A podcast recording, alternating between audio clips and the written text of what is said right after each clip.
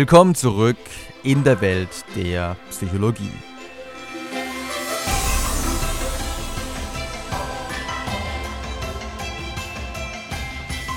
Belohnungsaufschub, Einflüsse von Kultur und Religion oder sind Amerikaner und Katholiken ungeduldiger?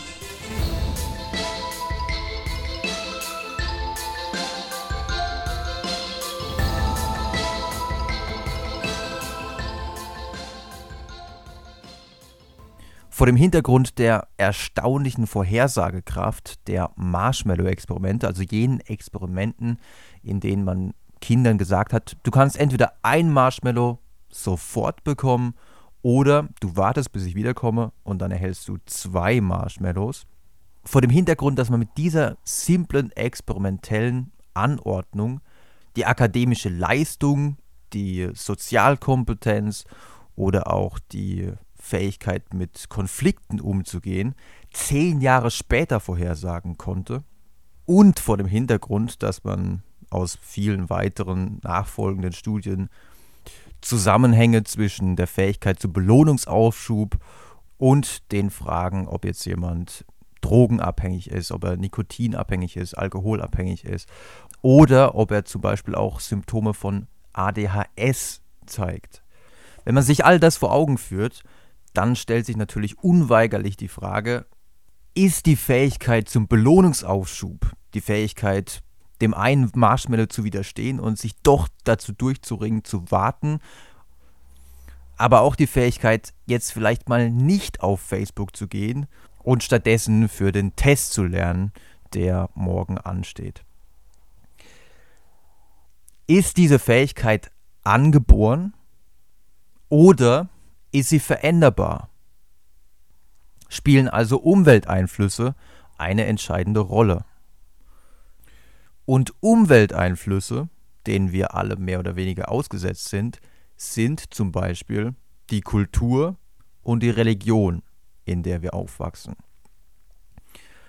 Man könnte jetzt zum Beispiel eine Studie machen, in der man die Fähigkeit zum Belohnungsaufschub von Menschen aus dem westlichen Kulturkreis, Amerika, Europa, Kanada etc., vergleicht mit der Fähigkeit zum Belohnungsaufschub von Menschen aus dem östlichen Kulturkreis, aus China, Korea, Japan etc.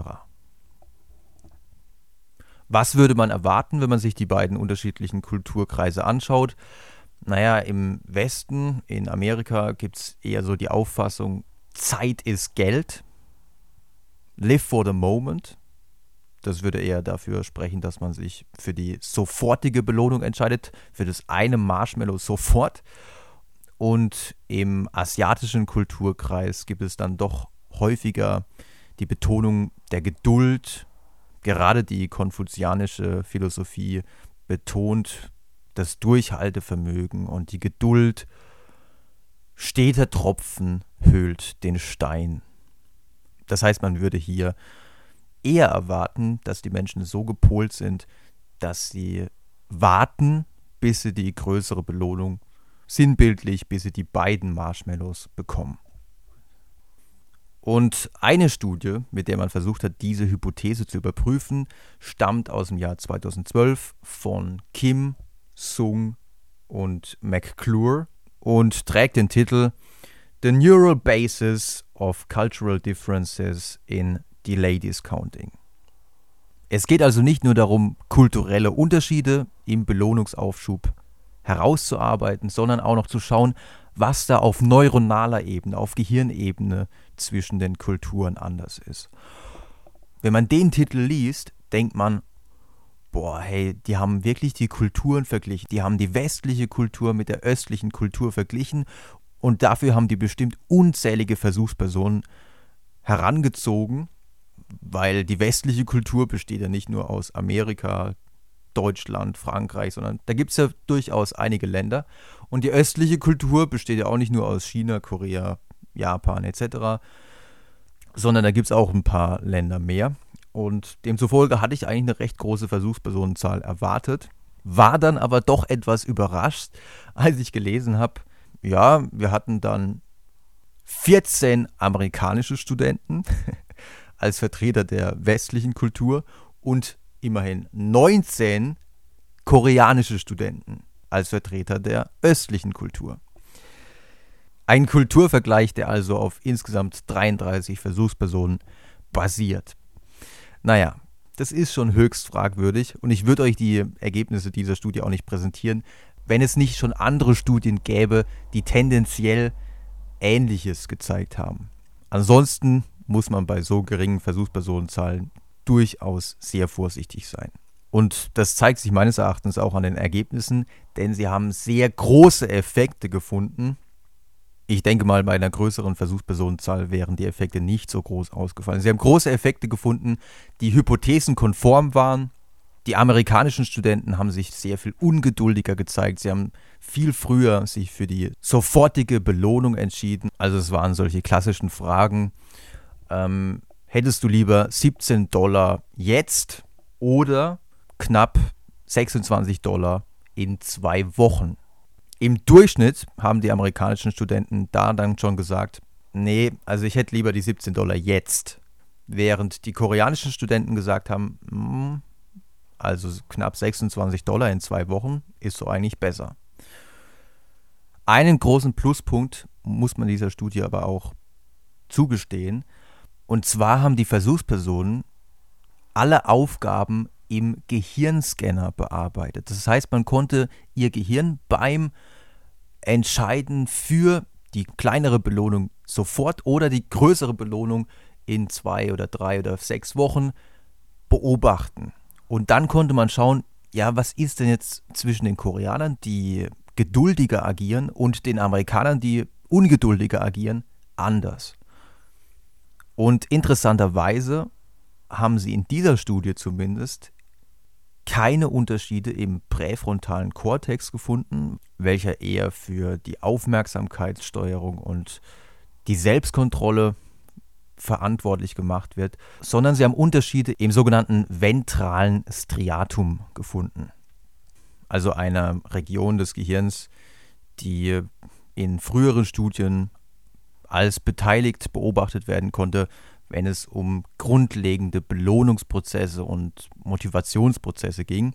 Das heißt, aber das ist jetzt wirklich noch weitgehend Spekulation, dass die Koreaner sich nicht allzu sehr anstrengen mussten, sich für die größere Belohnung in der Zukunft zu entscheiden. Also es ist vielleicht keine Frage der Selbstkontrolle gewesen, sondern für sie gilt die größere Belohnung wirklich als sehr viel erstrebenswerter was vielleicht wirklich auf ihre kulturelle Prägung zurückzuführen ist.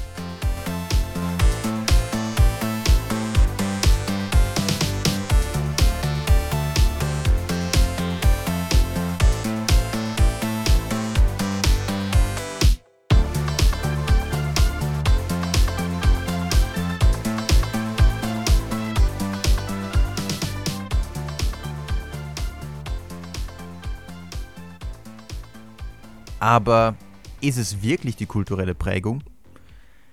Könnte es nicht sein, dass Koreaner qua ihrer genetischen etwas anderen Veranlagung einfach andere Gehirne haben, dass bei denen das ventrale Striatum schon seit ihrer Geburt etwas anders funktioniert als bei Amerikanern?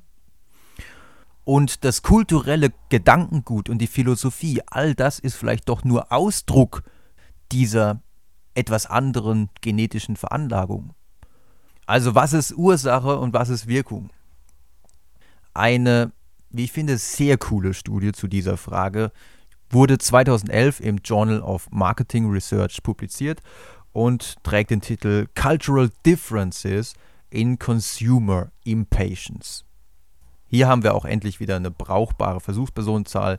Insgesamt haben 309 Studenten aus Singapur an dieser Studie teilgenommen.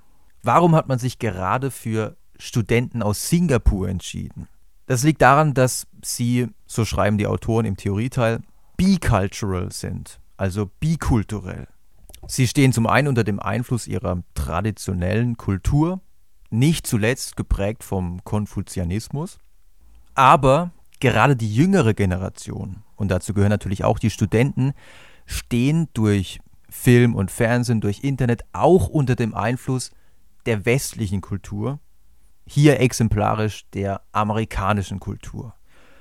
Und genau diese zwei Kulturen in einer Brust wollten sich die Forscher zunutze machen, indem sie schauten, naja, was passiert denn, wenn wir die eine Kultur im Gehirn salient machen und was passiert, wenn wir Gehirnbereiche bezüglich der anderen Kultur aktivieren. Jetzt fragt ihr euch wahrscheinlich, hä? Wie soll denn das gehen? Das hört sich ja Science-Fiction-mäßig an. Ähm, wir haben ja schon das eine oder andere Mal über Priming gesprochen. Ich sage es immer wieder, eines meiner Lieblingsphänomene in der Psychologie. Es funktioniert im Grunde so, dass man Netzwerke, im Gehirn ist ja alles assoziativ miteinander vernetzt, dass man Netzwerke aktiviert, sie vorglüht, sodass sie dann im Hintergrund noch voraktiviert sind beim Bearbeiten einer zweiten Aufgabe.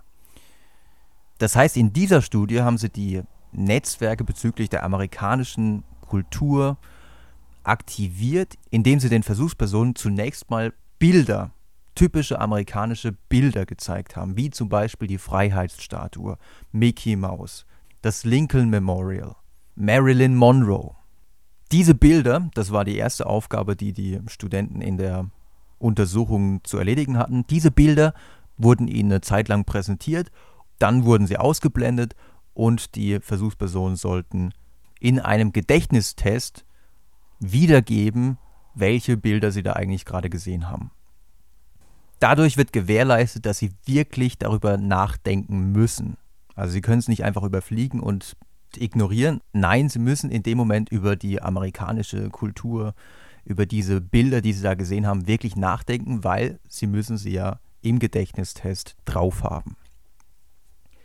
Im nächsten Schritt hat man den Versuchspersonen eine Aufgabe gegeben, die gar nichts mit dieser ersten Merkaufgabe zu tun hatte. Und zwar ging es einfach um den Kauf eines Buchs in einem Online-Shop. Was den Versand dieses Buchs anging, gab es zwei Optionen. Entweder Standardversand, der kostet 2,99 Dollar und dann kommt das Buch in fünf Tagen. Man muss also fünf Tage auf die Belohnung warten. Oder man entscheidet sich für die Einlieferung und dann kommt das Buch innerhalb von einem Tag. Die Versuchspersonen sollten nur angeben, wie viel Geld würden sie für diese Eilieferung zahlen. Wenn sich die Studenten zuvor in dem Merktest Bilder der amerikanischen Kultur haben merken müssen, haben sie im Durchschnitt gesagt, naja, ich würde 8,30 Dollar zahlen. Wenn sie davor aber Bilder ihrer eigenen Kultur, der Kultur Singapurs, sich merken sollten, dann wollten sie nur 6,50 Dollar für die Eilieferung zahlen. Das ist ein ziemlich großer Effekt. Und es ist total abgefahren. Wenn man mal drüber nachdenkt, könnte es sein, also es gibt keine Studien mit deutschen Versuchspersonen, aber es könnte sein, dass wenn man uns mit Bildern amerikanischer Kultur oder mit amerikanischen Liedern beschallt, dass wir uns dann eher für die ungeduldige Variante entscheiden. Das ist aber nur eine Hypothese und ich fände es wahnsinnig spannend, wenn jemand ich weiß, hier hören auch einige Psychologiestudenten zu. Ich fände es sehr spannend, wenn jemand mal genau dieses Experiment mit deutschen Studenten machen würde. Ob es solche Effekte auch bei uns gibt. Manch einer könnte jetzt einwenden, naja, vielleicht waren es auch diese konsumnahen Bilder, die man von Amerika kennt, die ausschlaggebend waren für diese Ergebnisse. Deswegen haben die Autoren der Studie auch noch ein zweites Experiment durchgeführt was ich immer sehr lobenswert finde, weil man dann schauen kann, ob sich die Ergebnisse auch replizieren lassen, indem sie einige kulturtypische Bilder ausgetauscht haben, sodass also wirklich deutlich weniger Konsumbilder zu sehen waren. Zudem haben sie auch die nachfolgende Frage bezüglich des Buchkaufs im Online-Shop ausgetauscht. Sie haben nicht mehr gefragt, ja, wie viel würdest du denn für eine Einlieferung zahlen, sondern sie haben gefragt, sie haben direkt nach der Ungeduld gefragt, die jemand empfindet. Sie haben zum Beispiel eine Aussage vorgegeben wie Right now I would like to get a copy of the novel as quickly as possible. Also zu Deutsch, im Moment hätte ich gerne Ausgabe von diesem Roman so schnell wie irgendwie möglich. Und dann mussten die Versuchspersonen ange angeben, ja, stimme zu, stimme nicht zu, etc. Erneut fielen die Ergebnisse im Grunde genauso aus wie im ersten Experiment. Diese Studie spricht also sehr stark dafür, dass es nicht irgendwelche angeborenen, genetisch bedingten Unterschiede im Gehirn sind, zum Beispiel in Bezug auf das ventrale Striatum, die für die Unterschiede bezüglich der Ungeduld zwischen den Kulturen verantwortlich sind, sondern dass es wohl doch die Umwelt ist, die Umwelteinflüsse sind, die mitentscheiden, ob wir uns für eine sofortige Belohnung jetzt, eine geringere Belohnung jetzt oder für eine große Belohnung in der Zukunft entscheiden. Und wie sieht es denn jetzt mit der Religion aus? Hat die Religion eventuell auch einen Einfluss auf die Frage, wie geduldig wir sind? Manche Kultureffekte sind wahrscheinlich auch Religionseffekte, so findet man ja im asiatischen Bereich den Buddhismus und gerade wenn man an buddhistische Mönche denkt, die den ganzen Tag meditieren, eine viel größere Form der Geduld kann man sich, glaube ich, kaum vorstellen. Aber gibt es auch Unterschiede zwischen unseren westlichen Religionen? Gibt es zum Beispiel Unterschiede zwischen Katholiken und Calvinisten? Eine, wie ich finde, wunderschön betitelte Studie zu dem Thema stammt von äh, Paglieri und Kollegen und trägt den Titel Heaven Can Wait. How Religion Modulates Temporal Discounting. In dieser Studie hat man 89 holländische Studenten, von denen eine Hälfte Atheisten waren und die andere Hälfte Calvinisten, verglichen mit 90 italienischen Studenten, die zur einen Hälfte auch Atheisten waren, aber zur anderen Hälfte Katholiken. Insgesamt hat man jedem Studenten 48 Gedankenspiele vorgelegt. Zum Beispiel nach dem Motto, würdest du lieber 25 Dollar sofort haben oder 25 Tage warten, um dann 30 Dollar zu erhalten? Zum einen hat man wiederum Kulturunterschiede beobachten können, denn im Durchschnitt waren die Holländer eher bereit, etwas länger auf die Belohnung zu warten als die Italiener. Aber dieser Unterschied zwischen den Ländern schien vor allem auf die Religion zurückzuführen zu sein, denn zwischen den Atheisten der beiden Länder gab es keinen signifikanten Unterschied. Also atheistische Italiener waren genauso bereit, auf die größere Belohnung zu warten wie die holländischen Atheisten. Einen großen Unterschied gab es dagegen zwischen den italienischen Katholiken und den holländischen Calvinisten. Kann man sich das irgendwie erklären? Naja, der Calvinismus ist schon eine Religionsrichtung, die deutlich stärker zu harter, geduldiger Arbeit aufruft als jetzt der Katholizismus. Im Calvinismus ist zwar schon festgelegt, wer von Gott auserwählt ist. Es gibt diesen klaren Prädestinationsgedanken. Aber man kann daran wie hart jemand im Leben arbeitet, wie, wie fleißig er ist, daran kann man ablesen, ob jemand von Gott auserwählt ist. Das heißt, in Hinsicht auf geduldiges Schaffen könnte der Calvinismus hier ein Einflussfaktor auf die Frage, entscheide ich mich jetzt für die kleine Belohnung jetzt oder für die große Belohnung in der Zukunft sein. In diesem Sinne Heaven can wait. Der Himmel kann hoffentlich auf uns alle noch ein bisschen warten. Und wir sehen uns beim nächsten Mal.